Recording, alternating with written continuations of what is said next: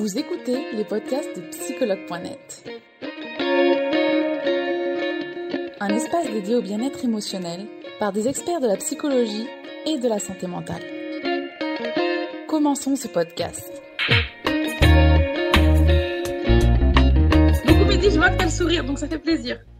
Oui, je suis très content d'être là avec vous, euh, c'est super.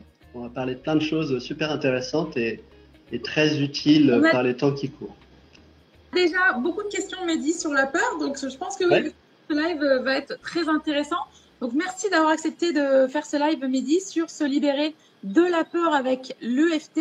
Comme toujours, avant de commencer les lives, je vais te demander de te présenter, s'il te plaît.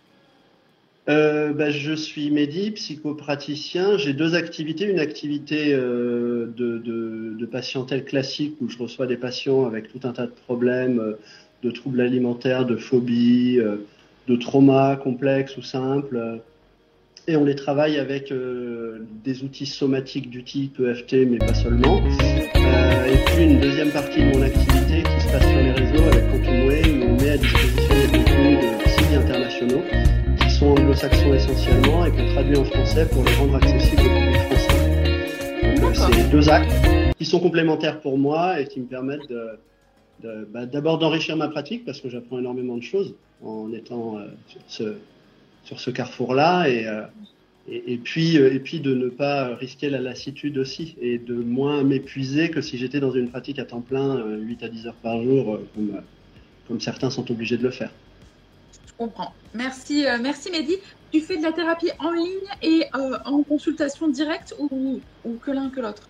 Alors, je fais euh, surtout euh, du direct, mais il m'arrive aussi de faire de la consultation en ligne parce que parfois les personnes sont loin ou ne peuvent pas se déplacer parce qu'elles sont trop mal. Et donc, dans ces cas-là, euh, on le fait aussi en vidéo. Ça marche, ça marche à peu près pareil, si ce n'est que avec la vidéo, il y a le, langage corporel, il y a certains signes qu'on ne peut pas voir de manière aussi fine que quand on a la personne en face de soi. Donc, je privilégie quand même le, contact réel, mais, en vidéo, la technique fonctionne exactement de la même façon. D'accord. Et c'est intéressant, il y a Corinne qui te qui demande où c'est que tu exerces, dans quelle euh, ville? À Montpellier. D'accord, super, merci. Ils sont des fois plus, euh, ils ont l'œil plus l'œil que nous euh, quand on nous dit certaines questions. Alors donc aujourd'hui, on va voir comment se libérer de la peur avec l'EFT. Et avant toute chose, justement, et la, la question a déjà été posée plusieurs fois, mais dit, qu'est-ce que l'EFT Alors l'EFT, c'est un acronyme qui veut dire Emotional Freedom Technique, qu'on a traduit en français par technique de libération émotionnelle. C'est une technique qui a été simplifiée par un monsieur qui s'appelle Gary Craig, en prenant appui sur les travaux de Roger Callahan, qui a découvert le principe avec une patiente qui euh, avait une phobie de l'eau qu'elle n'arrivait pas à soigner avec les techniques habituelles. Et un jour, elle est arrivée au cabinet avec une, douleur à l'estomac. Il a, comme il était formé en médecine énergétique chinoise, il a activé son méridien estomac et ça l'a instantanément libéré de sa phobie de l'eau. Donc il s'est dit, il y a peut-être des choses à chercher dans cette direction. Et il a cherché dans plein, plein, plein de directions. C'est lui qui est à l'origine de la création de la thérapie du champ mental, c'est-à-dire comment le mental va imprimer certains messages dans le corps et comment, en repassant par le corps, on peut réussir à s'en libérer. Et, sa technique était assez complexe parce que c'était appelait ça des algorithmes, des séquences de points qui changeaient à chaque fois. Et Gary Craig a simplifié tout ça avec 15 points qui sont toujours les mêmes. Et même si certains d'entre eux ne sont pas appropriés pour euh, un certain type de problème, le fait que ce soit simple à apprendre, ça permet de le faire euh, en cabinet euh, dans le cadre d'une thérapie, mais aussi chez soi pour travailler des toutes petites choses. Par exemple, même si je me suis pris la tête avec mon patron, je m'aime et je m'accepte comme je suis, et faire ça 5-6 fois, ça peut aider à faire redescendre le stress. D'accord, intéressant. Alors justement, il y avait aussi d'autres questions qui étaient en lien avec ça. Euh, comment on se libère euh, de la peur avec l'EFT Et donc une question qui est revenue, c'était mais de quelle peur on parle finalement ici? Euh, justement, il y en a plusieurs des peurs, et puis parfois la peur est diffuse, et on ne sait pas exactement ce qu'elle vient nous dire. Donc, quand c'est une peur qui est clairement identifiée, on peut la nommer, dire par exemple, même si j'ai peur des araignées, je m'aime et je m'accepte comme je suis, je m'ouvre à la possibilité d'en avoir de moins en moins peur, et puis euh, on fait euh, une désensibilisation progressive. Quand c'est une peur qui est plus diffuse, on va partir de ce qu'on ressent. Même si euh, je ressens cette peur avec telle intensité, de 0 à 10, dans mon corps, ça peut être dans le plexus, dans les poumons, ça peut, ça peut serrer au niveau du bassin, il y a plein de symptômes physiques, donc on part vraiment de ce qu'on ressent pour accueillir ce qu'on ressent, pour envoyer le message au corps que j'écoute ce que tu me dis. Donc je prends en compte le fait que tu es en souffrance, et puis je m'aime et je m'accepte tel que je suis, pour ouvrir vers quelque chose qui envoie en fait dans les cellules une sorte de message de gratitude. Et ça, les neurosciences ont objectivé l'effet de la gratitude sur le corps. C'est un effet extrêmement puissant. Ça active à la hausse un certain nombre de, gènes qui sont très positifs pour nous, et à la baisse tous ceux qui sont liés au fonctionnement du stress dans le corps. Donc le simple fait de dire merci à quelqu'un, ça crée des messagers chimiques dans le corps, des petits métabolites dans le sang, euh, c'est super. Super. Je vois qu'il y avait aussi des questions euh, sur les exercices pratiques, mais on va, on va y venir, mais il faut attendre un petit peu, s'il vous plaît. Comme quoi, toutes les personnes souhaitent vraiment des exercices pratiques, et c'est vrai que bon, bah, c'est toujours la pratique souvent qui. oui, tout à fait. Euh, alors, Mehdi, est-ce que tu peux nous dire quels sont les bienfaits de la méthode EFT alors, les bienfaits de la méthode EFT, comme toutes les approches somatiques, en fait, parce que la, psychologie, en fait, est dans sa, on va dire, quatrième génération. Les techniques cognitives et comportementales sont en version 4, et la version 4, ça veut dire qu'on utilise vraiment le corps. On utilise le corps, donc, euh, en EFT, en EMDR, en somatic experiencing, euh, en art thérapie. Il y a plein de techniques, en hypnose, qui permettent d'utiliser ce qui se passe dans le corps. Pourquoi on fait ça? Parce que le corps, en fait, c'est 5% de conscient et 95% d'inconscient et de subconscient. Et malheureusement, tout ce qui nous enquiquine se trouve dans la boîte noire, dans ce qui est caché. Donc, pour pouvoir aller travailler ce qui est caché, il faut passer au-delà du préfrontal, de la pensée consciente, pour aller dans l'inconscient. Du coup, une technique qui permet de se mettre dans un état de semi-hypnose, que ce soit l'EFT, le MDR ou somatique, ça permet d'aller dans cette boîte noire de dégager certaines réponses émotionnelles qui sont associées à certains types de souvenirs pour pouvoir les consolider en allant fabriquer une nouvelle réponse émotionnelle qui, par le biais du tapping, va baisser progressivement. Par exemple, si on a peur, je reviens aux araignées, si on a peur des, araignées euh, sur une échelle de 0 à 10 euh, à une intensité de 8, travailler avec cette désensibilisation sur tous les aspects de cette peur va nous faire redescendre à, mettons, 2. Une fois qu'on est à 2, la pensée de l'araignée, ça correspond à une réponse émotionnelle de 2 dans le cerveau et ça se code en dur. C'est-à-dire qu'une fois que c'est là, euh, a priori, ça bouge plus. Et si ça rebouge, on le retravaille un peu et on redescend à 2. Et du coup, ça permet vraiment de reprogrammer les choses qui nous embêtent le plus dans la vie. C'est euh, apprendre comment utiliser nos ressources intérieures en allant euh, prendre de biais en fait notre fonctionnement normal qui est de cacher plein de choses à l'intérieur parce qu'on n'est pas fait pour euh, se rendre compte consciemment de euh, la vitesse à laquelle on respire, de nos globules qui circulent dans le sang, de la pression euh, de la peau, de toutes ces informations-là sont beaucoup trop importantes pour qu'elles puissent passer le seuil du mental. On ne pourrait pas vivre. D'accord. Et donc, tu nous, finalement, ce que tu nous dis aussi, c'est que c'est possible, finalement, que cette peur se réveille ou qu'elle augmente d'intensité, mais que du coup, on peut Alors, pas. Dans, dans, dans, quand, c'est désensibilisé, a priori, on est tranquille. Maintenant, il peut se passer que lors de la première peur, il y a eu un élément qui n'ait pas été traité et que cet élément-là se représente à un moment donné et retitille un petit peu la personne, lui fasse rééprouver un petit quelque chose. Si on découvre qu'il y a cet élément-là qui n'avait pas été traité initialement, on le traite et on revient à zéro. Le but, c'est de traiter tous les éléments connexes, en fait, qui sont associés à une peur. Par exemple, euh, il y a la question de la peur, mais il y a aussi la question des, euh, des, allergies. On peut avoir une allergie à une substance qui n'est pas liée physiologiquement à la substance en elle-même, mais à un contexte. Par exemple, le jour où, euh, mettons, mon père et ma mère sont en train de s'engueuler, ils vont divorcer, et c'est horrible, j'ai trois ans, et, et ce jour-là, la fenêtre est ouverte et je respire des pollens, et boum, je deviens allergique au pollen. Pourquoi? Parce que j'ai subi un choc émotionnel en lien avec mon contexte physique qui était que ce jour-là, je respirais du pollen et qu'il faisait beau. Et, que... et donc tout ça est codé dans mon esprit comme un truc qui, qui me fait mal, quoi, qui, avec lequel euh, vraiment je peux pas. D'accord.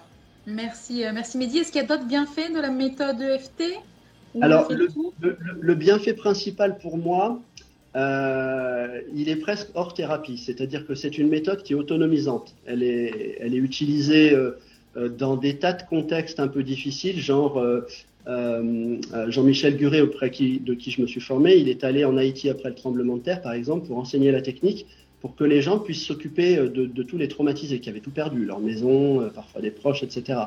La méthode, elle s'enseigne très simplement. En une session, on peut la pratiquer. Et du coup, après, on peut s'en servir tous les jours dans sa vie de tous les jours. Moi, je m'en sers avec ma fille de 5 ans depuis qu'elle a l'âge de 3 ans. Et avec, avec une petite fille ou un petit garçon, on va dire on ne lui raconte pas toute l'histoire de l'EFT, on dit on va faire toc-toc. On va lui dire il y a des petites portes dans le corps, derrière lesquelles il y a des émotions qui sont cachées. On fait toc-toc sur les petites portes, ça libère les émotions, sent mieux. Et donc, je fais toc-toc sur elle, et à chaque fois qu'elle va pas bien, maintenant, elle a pris cette habitude, papa, on fait toc-toc. On fait toc-toc, elle sait qu'elle peut se réguler. Du coup, c'est un cadeau pour la vie après, parce qu'à chaque fois que ça va pas bien, on peut se réguler. D'accord. Et après, j'imagine qu'elle-même, finalement, si elle baigne là-dedans, elle va être habituée à, à finalement savoir les points. Tout à fait. Il y en a 15, ça va très vite. C'est vrai. Merci Medidja pour tout ça. Alors, euh, le question tant attendue, c'est la fameuse question de l'exercice. Alors justement, Mehdi, est-ce que tu peux nous proposer un exercice afin de se libérer de la peur? Oui, alors du coup, je vais vous montrer euh, très rapidement les points et puis ensuite on fera euh, quelques rondes ensemble. Donc les points, ça commence toujours, par un petit point qui se trouve ici. On appelle ça le point karaté, à la jointure de, de la main. Donc on le tapote avec plusieurs doigts pour être sûr de l'attraper, parce qu'en fait ce point il fait un millimètre, mais il est pris dans une structure de collagène, c'est-à-dire euh, ce sont des, fibres de fascia avec euh, du liquide à l'intérieur, et quand on tapote dessus avec plusieurs points, c'est comme un petit tambour, ça fait vibrer l'endroit où se trouve le point. Et cette vibration, ça envoie l'influx nerveux dans le corps, et ça va ensuite euh, se mettre en correspondance avec les organes et avec le système nerveux autonome. Donc c'est tout le câblage, on l'oublie, mais en gros, le principe, c'est ça. Donc, on tapote ici sur ce point-là pour commencer avec euh, la phrase de démarrage. Et on peut employer une phrase aussi simple que euh, même si j'ai peur euh, et que je ne sais pas pourquoi j'ai peur, je m'aime et je m'accepte comme je suis. Donc, cette phrase-là de démarrage, on va la faire trois fois. Ensuite, on va continuer avec le sommet du crâne. Avec le plat de la main, on tapote doucement sur la ligne médiane du sommet du crâne. Ensuite, on va faire entre les deux yeux. On peut faire juste un point ou l'autre ou les deux en même temps à la racine du sourcil. Ensuite, on fait le coin de l'œil. Ensuite, on descend sous l'œil, sur le petit os qui se trouve sous l'œil. Ensuite, sous le nez, sous la bouche. Après, faut que je le, point de départ des clavicules, la tête de la clavicule des deux côtés. Et ça, c'est un point qui est aussi qu'on peut aussi pratiquer tout seul quand, quand vraiment ça va pas, grosse panique, on se sent complètement débordé. On fait ça, on tapote ça sans rien dire jusqu'à ce que ça redescende. C'est un point qu'on utilise avec les, personnes qui sont très très traumatisées. Quand elles arrivent en séance et qu'elles sont des crises de panique, on leur fait faire ça silencieusement jusqu'à ce que ça soit redescendu suffisamment pour qu'elles se sentent mieux, qu'on puisse pratiquer. Donc après les points des têtes de clavicule, on fait sous les aisselles, je ne sais pas si vous voyez, voilà, donc sous les aisselles, et ensuite sous les seins. ouais, voilà. Sous les seins. Ensuite, on fait le coin de l'ongle du pouce. Donc vraiment, on prend son pouce, le coin du long à, droite, le coin de l'ongle de l'index, la pulpe du majeur. Là, c'est pas le coin, c'est la pulpe. On saute un doigt et ensuite on fait le coin de l'ongle de l'auriculaire. Et on termine avec ici, entre les métatarses, on met plusieurs doigts. Voilà, je ne sais pas si vous arrivez à voir. Donc plusieurs doigts entre les métatarses. On voit bien. Et là, on est à 15 et du coup, après, on repart ici et on recommence la ronde. Et le principe, c'est qu'on fait, on fait des rondes jusqu'à ce qu'on sente, on évalue avant de commencer à combien on se trouve. Euh, je, suis, je sens que je suis à 8 euh, dans ma peur. On fait des rondes et puis, puis on évalue régulièrement. Et quand on est à 3-4, bon, bah, je suis à 3-4, euh, ça va, je peux arrêter. Ou je continue si j'ai envie de continuer et de descendre vraiment jusqu'à 0. D'accord. Mais dis, du coup, est-ce que dans cette ronde, l'ordre, il est important? Non, il a aucune importance. On le fait vraiment dans l'ordre, euh, dans l'ordre qu'on veut. Après, euh, moi, je l'ai fait dans l'ordre dans lequel je les ai appris, mais en réalité, on les fait vraiment dans l'ordre qu'on veut. Et si par exemple, on est dans son lit au milieu de la nuit, qu'on a une insomnie et qu'on est un peu fatigué et qu'on n'a pas la force de se redresser pour bien faire tous les points, on peut faire juste euh, ceux qui sont là ou juste celui-ci. Celui-ci, c'est un endroit qui est très important, celui-ci, le, le point karaté de démarrage, parce qu'il a aussi pour fonction de lever euh, ce qu'on appelle les inversions psychologiques, c'est-à-dire toutes les bonnes raisons inconscientes qu'on a de ne surtout pas changer. Parce que même si une douleur est très difficile à vivre, on la connaît, et dans l'inconscient, on peut tout à fait se dire que essayer autre chose, ça peut peut-être être pire. Donc il vaut mieux rester cramponné à cette douleur qu'on connaît et qui est familière plutôt qu'essayer de changer quelque chose parce que l'inconnu, on ne sait pas ce que ça va être, donc il vaut mieux rester là. Donc même si consciemment on se dit euh, je vais pas bien, il faut que je change, si inconsciemment ça travaille contre vous en vous empêchant de changer, ça peut être très long.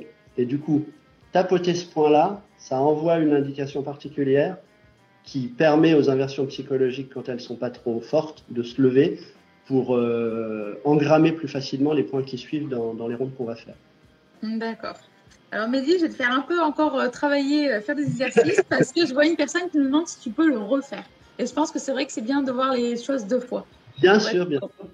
Donc, le point karaté, euh, voilà, le, point karaté qui se trouve ici, à la jointure de la main, le petit point qui se trouve là.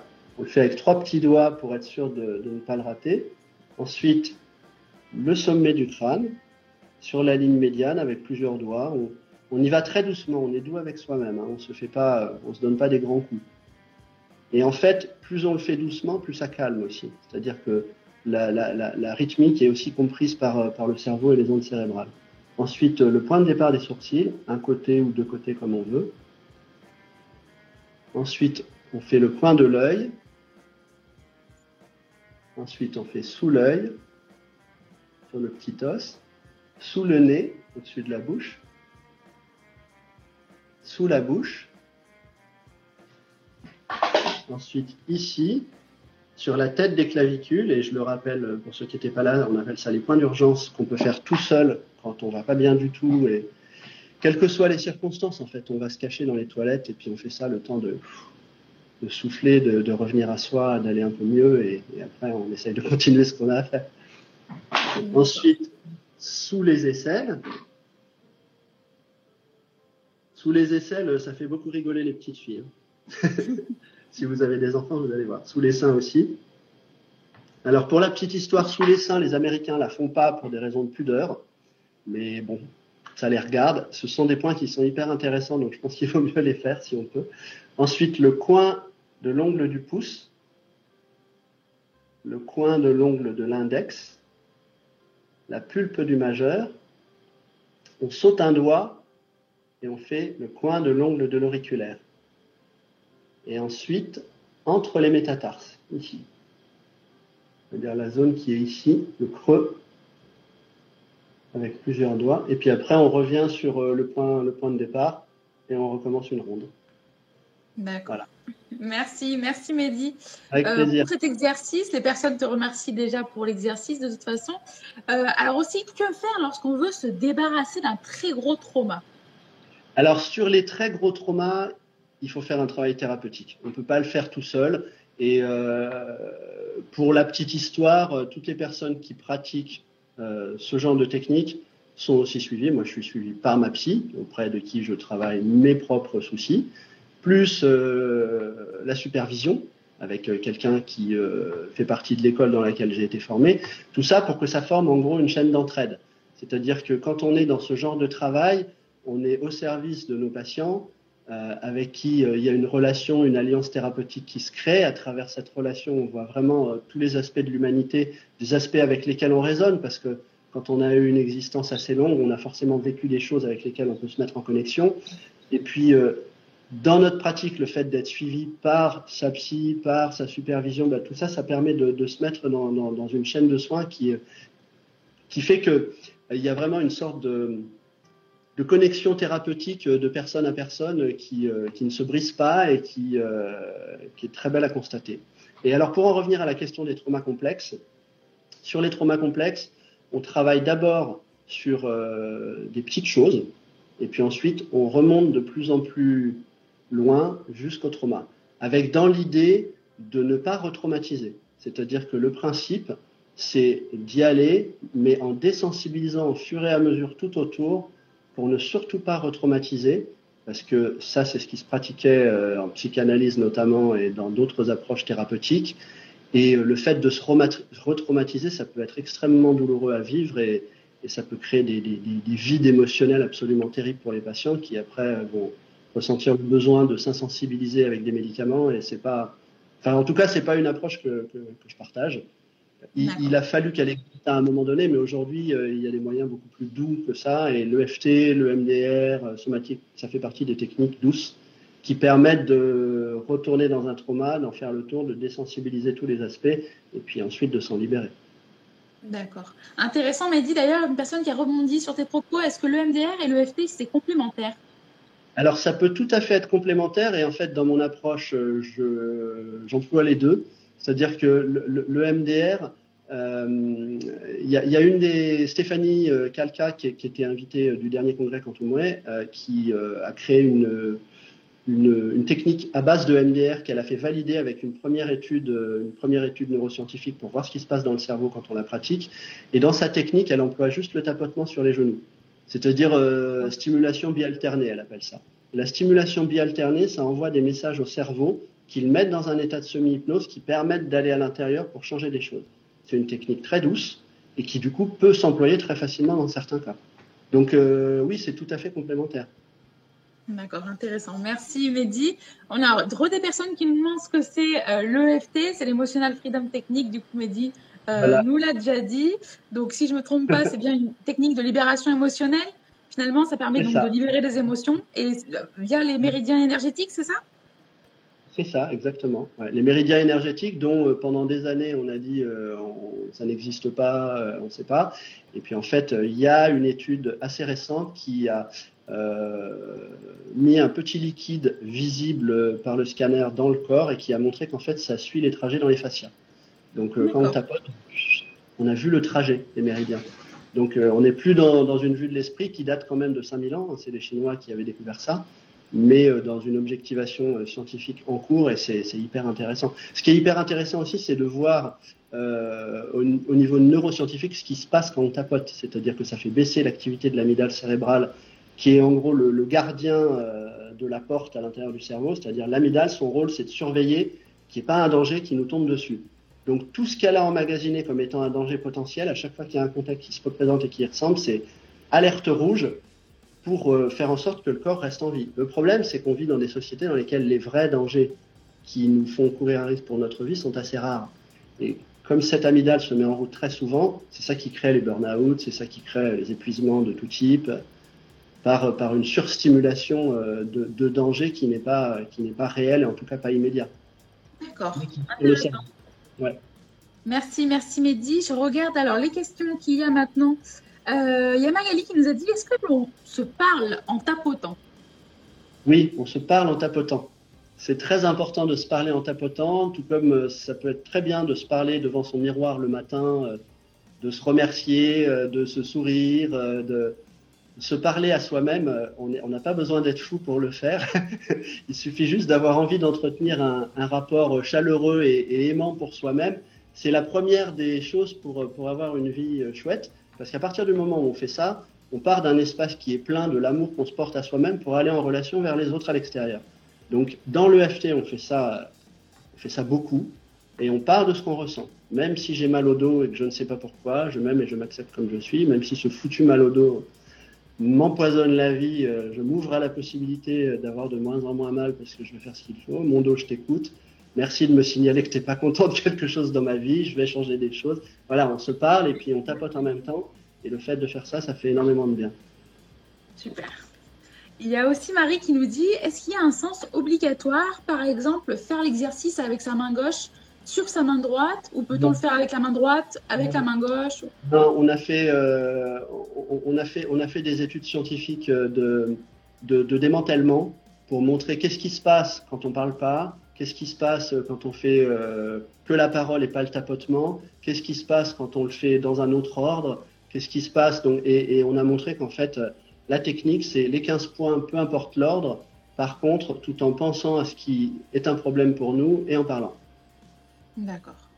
Ça permet de conscientiser, en fait. Ça met en jeu des zones du cerveau qui sont importantes dans. C'est cette association, en fait, de, des zones mémorielles du cerveau, dans, quand je parle, les zones du langage associées à la mémoire, l'hippocampe, qui est stimulé par euh, le tapotement, plus l'amygdale cérébrale qui fait baisser son niveau de cortisol et d'adrénaline. Et c'est tout cet ensemble qui fait la puissance de la technique, qui est efficace dans 80% euh, des cas. Euh, sur, sur c'est les Américains, en fait, l'armée américaine qui a fait le plus d'études sur cette question parce qu'ils ne savaient pas quoi faire de leurs vétérans de guerre qui étaient complètement à l'ouest. Si vous avez tous vu Rambo, vous voyez de quoi je veux parler quand ils ont découvert cette technique, ils se sont dit on a peut-être un truc qui marche et ils ont vu que ça marchait et du coup euh, ils l'enseignent maintenant.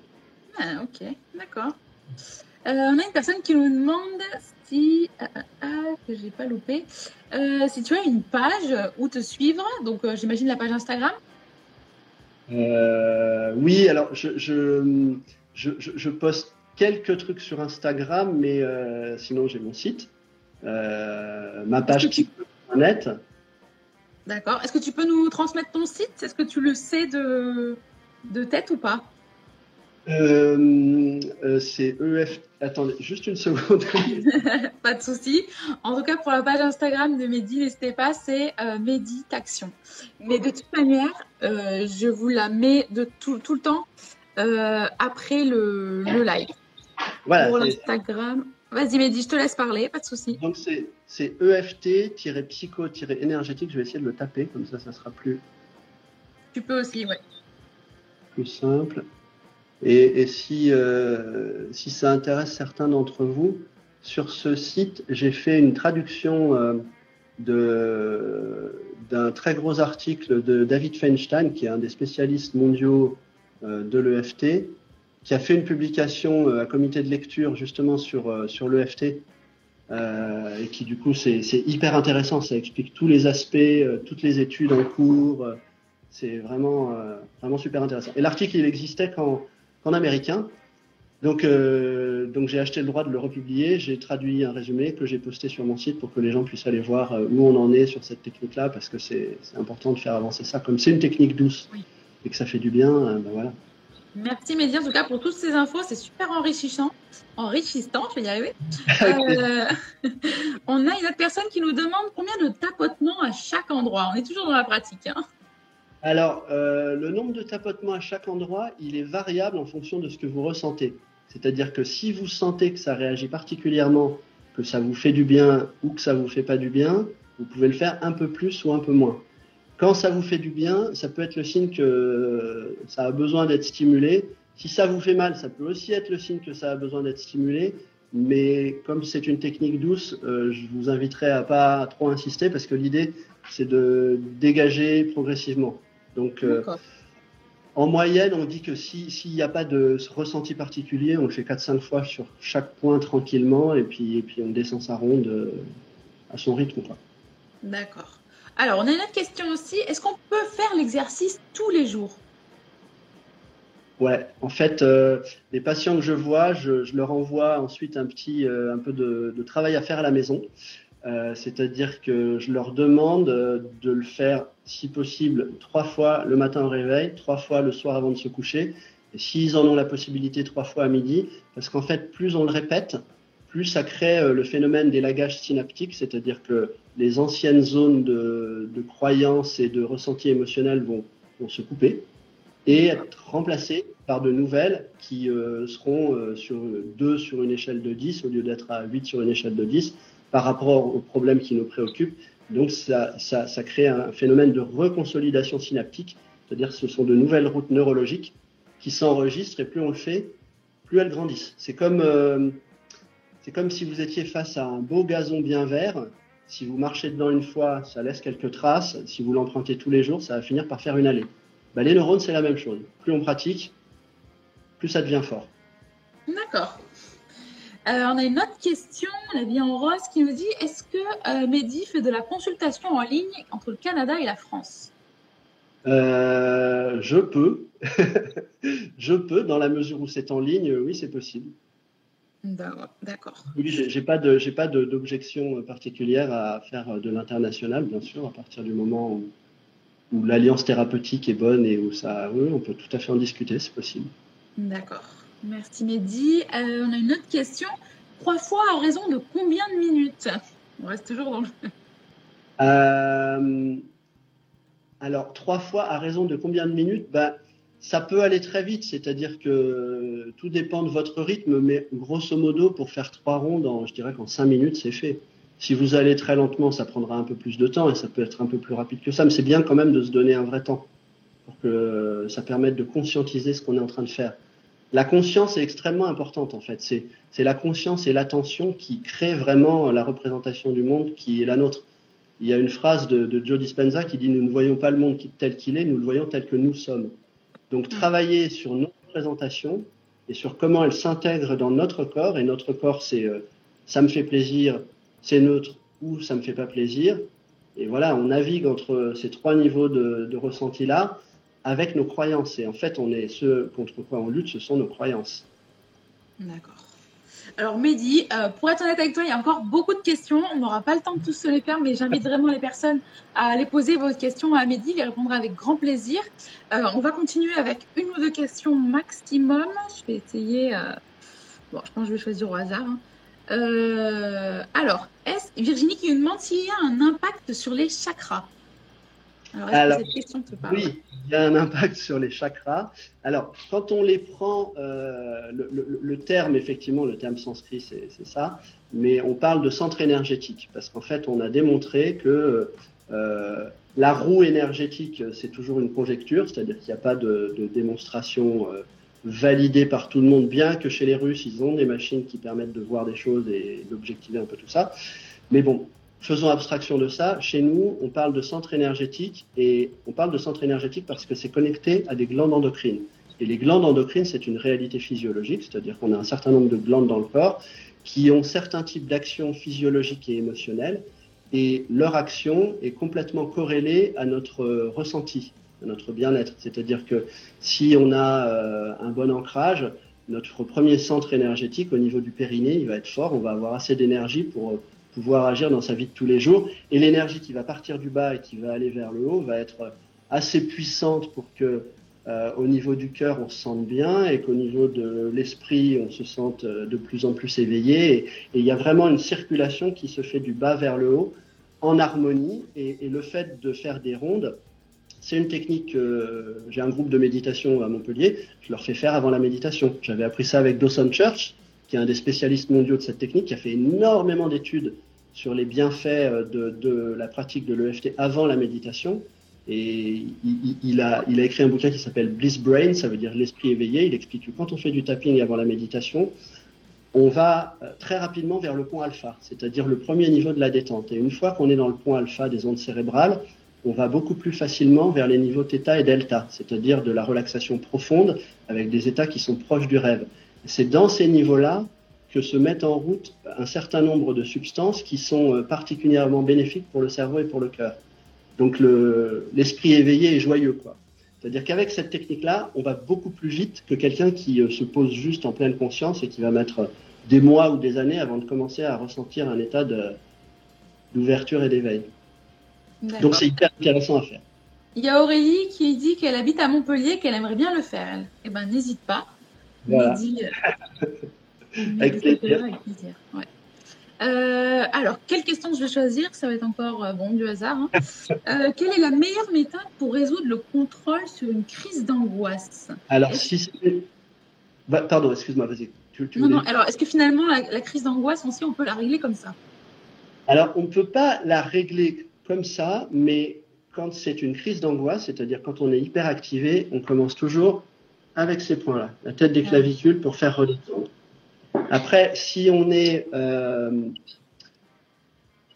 si on est à un point tel qu'on a du mal à se tapoter ici, parce que ça peut être le cas aussi, on peut avoir le souffle coupé, pas d'énergie du tout. Ce qu'on peut faire aussi, sauf chez les femmes enceintes, et ça c'est très important, c'est euh, saisir. Alors je ne sais pas si vous voyez, le point qui se trouve ici sur la main, vous l'attrapez et vous appuyez dans le creux. Et quand vous appuyez dans le creux, il y a un point extrêmement puissant qu'on ne fait pas chez les femmes enceintes parce que ça peut déclencher l'accouchement. Pourquoi? Parce que quand on appuie sur ce point, ça envoie de l'ocytocine. L'ocytocine, c'est une des hormones du bonheur et l'ocytocine, c'est aussi l'hormone qui est émise très fortement quand on se prépare à accoucher. Donc, chez une femme enceinte qui n'a pas envie d'accoucher tout de suite, on ne le fait pas. Par contre, dans tous les autres cas, on peut le faire sur soi, doucement, gentiment, de remonter cette ocytocine, ça permet de faire redescendre aussi la réponse émotionnelle négative. Donc voilà, ces deux petites techniques-là, ce sont des bons points de départ. Après, il faut travailler sur le contexte d'occurrence de, la crise d'angoisse. Et ça, pour le faire, il faut entrer en thérapie. D'accord. Eh ben, Mehdi, il y a encore beaucoup de questions, mais euh, je vous laisse entre les mains de Mehdi. Si vous avez des questions, vous avez son Instagram, vous avez son site internet, et je vous rappelle donc qu'il est disponible sur psychologue.net, il est référencé. Donc si vous avez des questions, n'hésitez pas. Vous voyez, il ne mord pas, il est très sympathique, donc il vous répondra avec grand plaisir. Je ne sais pas, Mehdi, si tu avais autre chose à rajouter sur euh, l'EFT ou euh, comment se libérer de la peur? Ou sur ton cabinet, n'hésite pas, parce qu'il y a beaucoup de questions sur ton cabinet, euh, sur combien étaient les séances, sur des livres sur cette technique, il y a eu beaucoup, beaucoup de questions. les, séances, elles sont, elles sont à 50 euros. Je ne veux pas faire plus parce que je veux que ça reste accessible. Euh, parce que je me suis lancé dans cette pratique parce que, parce que, parce que j'avais envie de le faire. Parce que être en ligne et partager des contenus euh, super, c'est super, mais voir des vrais gens et puis pouvoir euh, être dans, dans cette alliance thérapeutique enrichissante, c'est génial. Et après, on, on, a quand même deux petites minutes pour faire une petite ronde, pour qu'on montre aux gens comment, comment ça se passe, une petite ronde sur la peur. Bien sûr. Ok. Parce qu'on avait dit qu'on allait faire ça et du coup. Euh, il n'y a pas de souci, il n'y a pas de souci, Mehdi. D'accord. Donc, euh, donc j'y vais? Oui, oui, vas-y. ok, parti. Alors du coup, on commence avec le point karaté. Et le principe, c'est que là où vous êtes chez vous, vous allez répéter après moi les phrases que je vais prononcer tout en tapotant sur ces mêmes points. Donc, la phrase de démarrage, ça va être par exemple, même si j'ai cette peur, et même si je ne sais pas pourquoi, je m'aime et je m'accepte comme je suis. Ensuite, le principe, c'est qu'on fait une première ronde en positif. Donc, en négatif plutôt, pardon. Euh, même si j'ai cette peur que je n'identifie pas, je m'aime et je m'accepte comme je suis. Ensuite, le point de départ des sourcils. J'ai cette peur qui me parle, mais je m'aime et je m'accepte comme je suis. Le coin de l'œil. Tant que j'ai cette peur, je ne me sens pas bien, mais j'accepte son intention positive et je m'aime et je m'accepte comme je suis. Ensuite, sous l'œil. Cette peur me veut du bien, bien que ce soit difficile à comprendre, elle essaye simplement de me protéger. Je m'aime et je m'accepte comme je suis.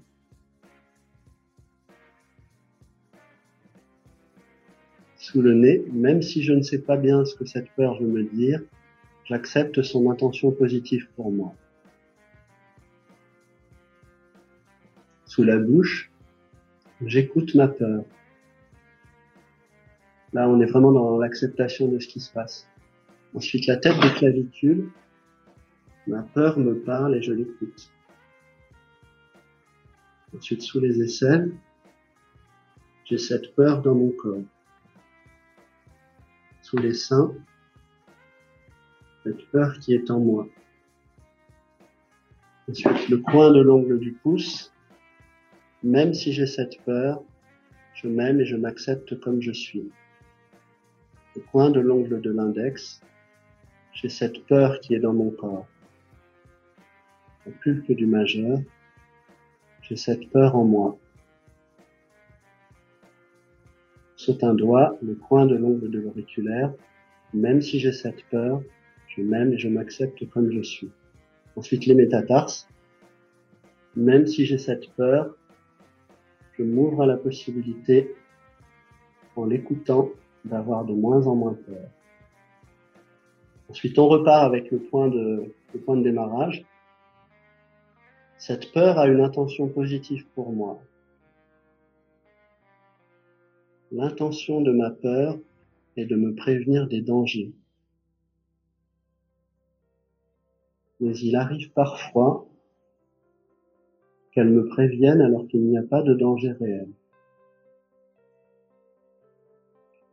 Il y a une part de moi-même qui a été habituée à cette peur.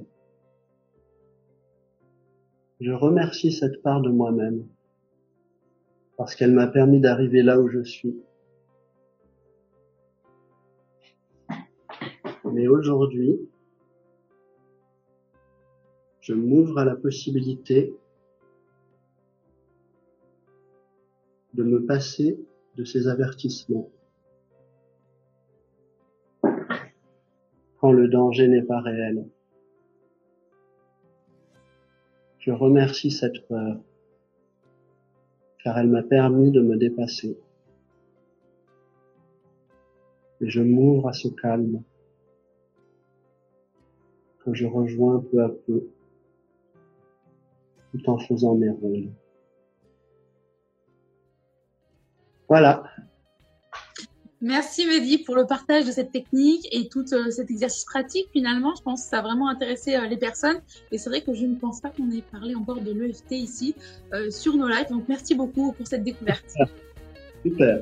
Merci beaucoup Charlotte. C'était super.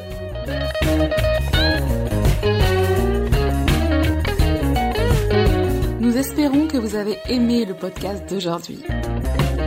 Souvenez-vous que tous ces sujets sont disponibles sur notre site psychologue.net et que vous pouvez également voir la vidéo complète sur l'Instagram TV sur psychologue.net. Rendez-vous dans notre prochain podcast.